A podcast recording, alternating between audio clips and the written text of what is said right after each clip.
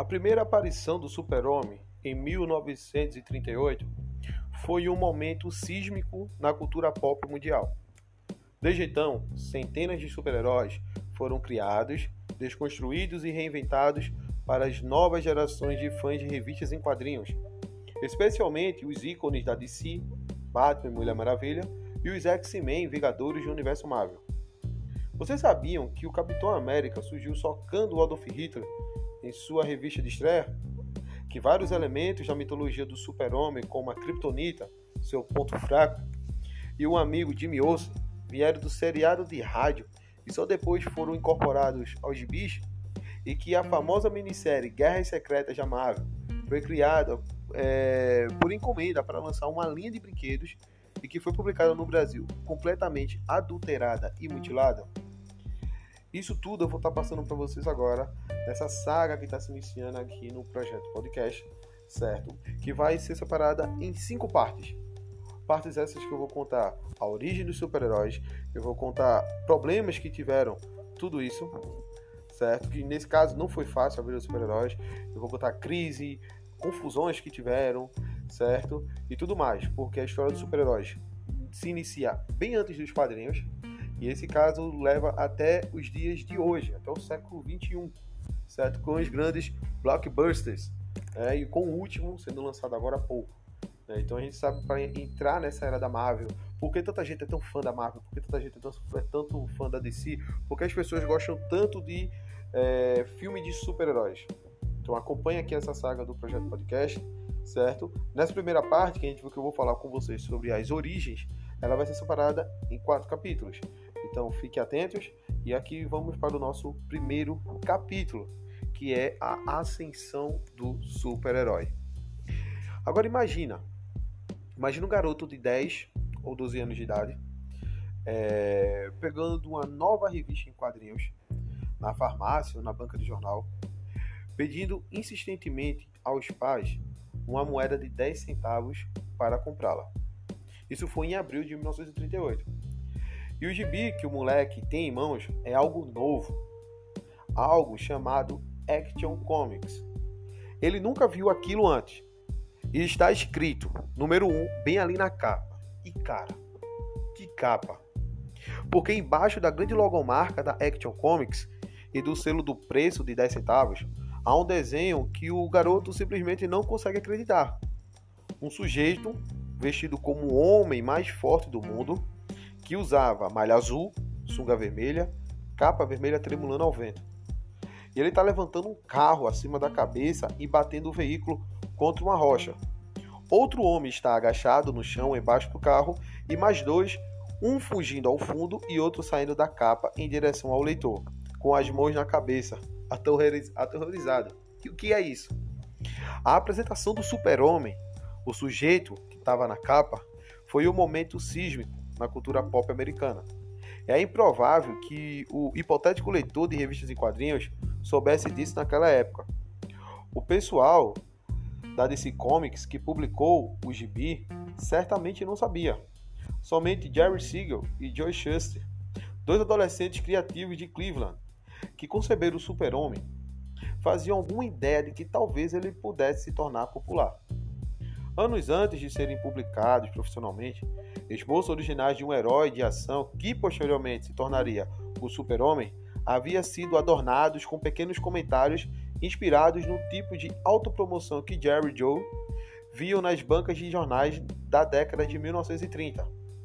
A tira de sucesso de 1936 e a tira destinada a conquistar a nação, porque eles eram jovens modestos, mas sonhavam grande. Ainda mais surpreendente, surpreendente em si, não apenas para Siegel e Schuster, mas também para a molecada que comprou, leu e, na maioria dos casos, jogou fora a Action Comics número 1, é o valor que esses quadrinhos um dia teriam. Hoje, estima-se que menos de 100 exemplares daquele primeiro número ainda existem. A Action, a Action Comics número 1, com, nesse caso, tem uma nota de 8 certo? No, que tipo, numa escala de 8 a 10, ele tem de 0 a 10, então nota de 8, certo? Que nesse caso é uma qualidade que para nós é, que gosta de, de, de quadrinhos, é uma, é uma nota aceitável em si, foi a primeira revista em quadrinhos a ser vendida por um milhão de dólares em 2010.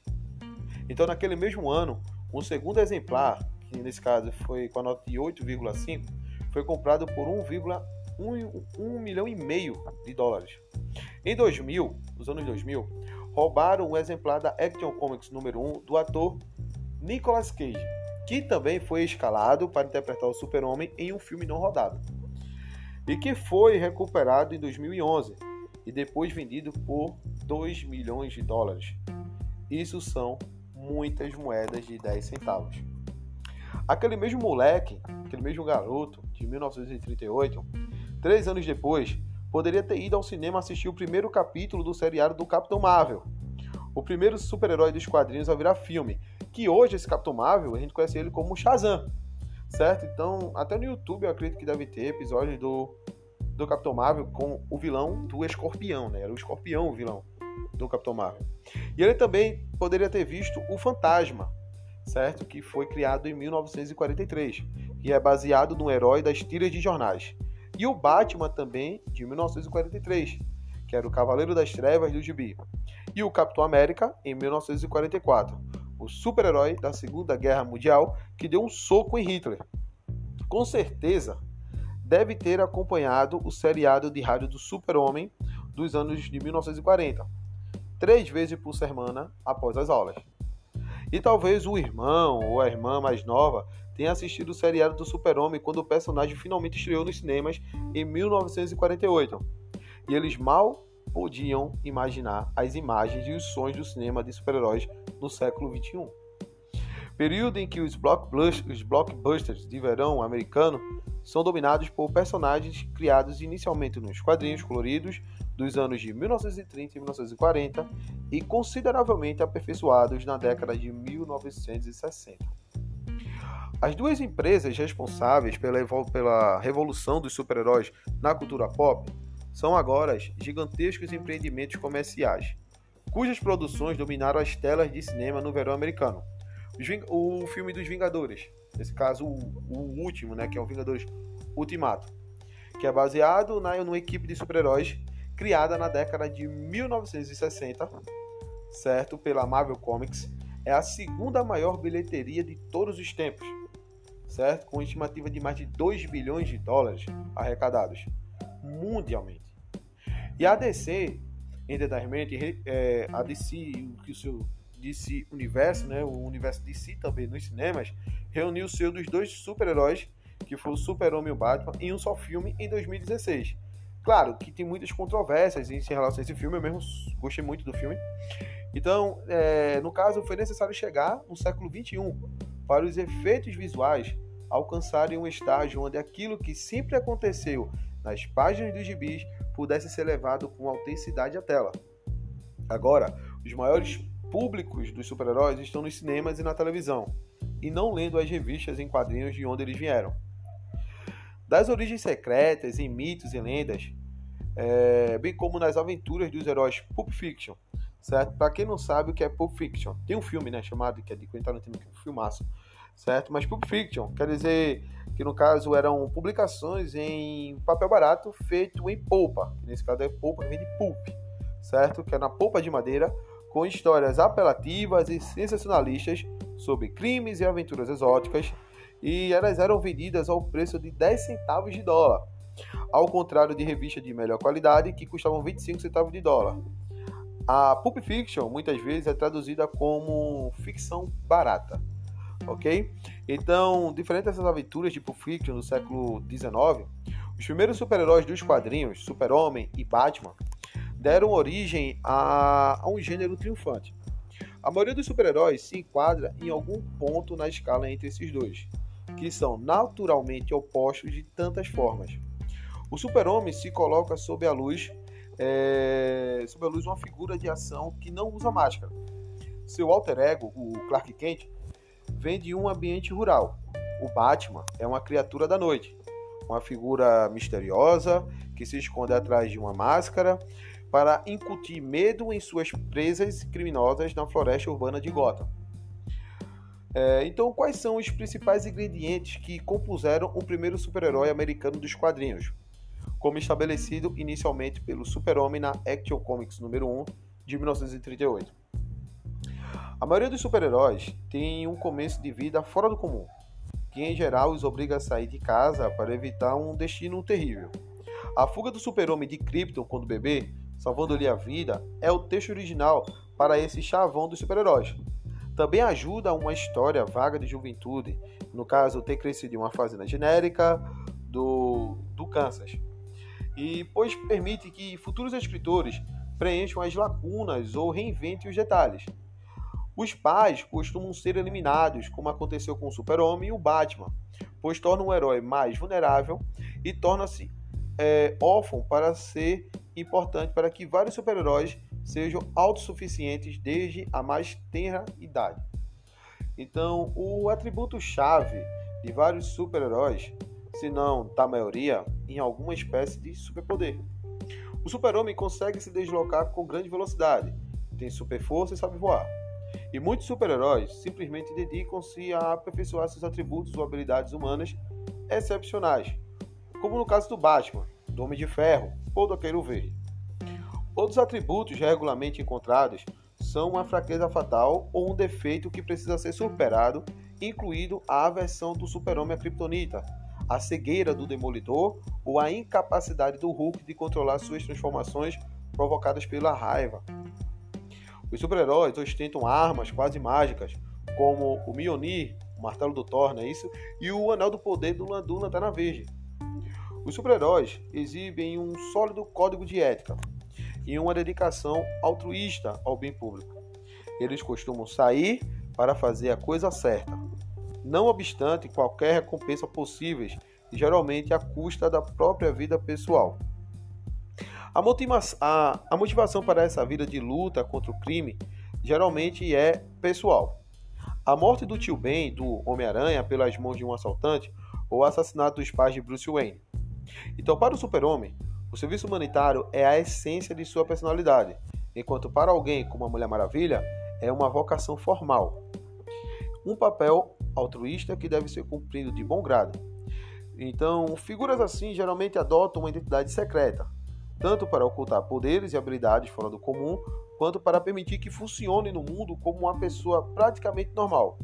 O alter ego do super-homem é o repórter do planeta diário Clark Kent, enquanto do Batman é o milionário filantropo Bruce Wayne. Essas duas figuras chaves e muitas outras têm vidas românticas problemáticas como um resultado das complexas vidas secretas. Muitos super-heróis adotam uniformes específicos com emblemas ou temas distintos, como o símbolo do S dentro de um escudo do super-homem, a identificação do Batman com o morcego ou o simbolismo das teias espalhado pelo traje do Homem-Aranha. As histórias protagonizadas por esses heróis geralmente incluem um elenco coadjuvante de assistentes, personagens recorrentes que são amigos, que são amigos, é, os colegas de trabalho e os possíveis pares românticos do herói. Há também uma galeria de vilões com superpoderes ou não que funcionam como antagonistas dos heróis, incluindo vilões clássicos como Lex Luthor, que é do Superman, o Coringa, que é contra o Batman, o Duende Verde, que é contra o Homem-Aranha. Então, geralmente, um reflexo no espelho do próprio herói. O supervilão também pode adotar um uniforme excêntrico, usar uma variedade de super-armas e pôr em prática um grande número de planos malignos. Eles sempre são derrotados, mas também sempre retornam para causar mais destruição.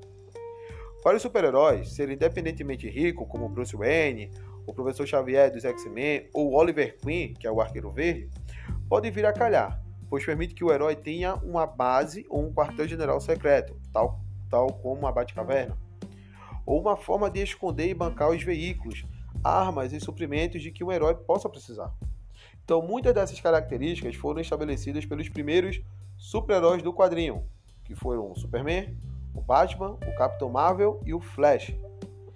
Enquanto os sucessores, rivais e equivalentes muitas vezes nasciam de uma necessidade de seus criadores de reagir contra esses modelos originais de super-herói. Então, conforme os super-heróis das revistas em quadrinhos foram amadurecendo da propaganda dos anos de, de guerra, que era dos anos 40 tudo mais, passando pela censura na década de 50, quando sofreram ataques, até chegar à contracultura da década de 60, que deu origem a muitos novos super-heróis, eles se desenvolveram e se diversificaram em todo tipo de forma imaginativa e fascinante. Então, após um período de estagnação e declínio relativos na década de 70, o super-herói foi reinventado nas décadas de 80 e 90, como figura mais sombria e séria, geralmente revivido em graphic novels. Nesse caso, as graphic novels, é, nesse caso que se convencionou a se chamar assim no Brasil, é, é uma história em quadrinhos mais elaborada e longa e é geralmente publicada em apenas um volume ou em série curta de fascículos. Então, posteriormente, encadenados, em capaduras ou não, e o termo traduzido para romance gráfico, usado por acadêmicos dos quadrinhos, nunca vingou entre os fãs e jornalistas da área, certo? Então, é, essas revistas de quadrinhos de publicação independente no esquema de Creator Net. Então, cujos direitos pertencentes aos autores. Então, após várias tentativas malogradas, o século XXI viu o cinema ser dominado pelas séries de super-heróis, incluindo Batman, Super-Homem, X-Men, Homem-Aranha. Uh, então, o conceito de super-herói é uma criação exclusivamente americana, nascidos em tempos de economia turbulenta e que sempre se transformou para melhor ajustar aos novos públicos e desafios. Esta é a história da ascensão do super-herói americano. Desde o apelo de massas dos gibis humildes da Grande Depressão, ao sucesso como blockbusters nas mais populares franquias de cinema do século XXI. E no caso seguinte, é, a maioria dos gibis, certo? Que se encontrava à venda nas bancas até dois meses antes da data declarada na capa, que no caso as datas de publicação nas capas são usadas o tempo todo, e o verdadeiro mês só é destacado quando se torna relevante. Então, a história dos gibis costuma ser dividida em várias eras, amplamente reconhecidas, que são a Era de Ouro, que começa em 1938 e se prolonga até meados dos anos de 1950, a Era de Prata, que vai da metade dos anos 50 até 1970, e a Era de Bronze, que dura de 1970 até a metade da década de 1980. E no caso, a Era Moderna, que vem da metade da década de 80 até o século 21. Certo? Então todas essas divisões também foram usadas no texto. E aqui a gente encerra o primeiro capítulo dessa primeira parte do nosso da nossa saga sobre as origens dos super-heróis. Espero a todos que todos ouçam e que esperem agora o próximo episódio, capítulo 2, que vamos falar sobre a pré-história do super-herói. Aqui é Jorge Macedo. Tchau, tchau.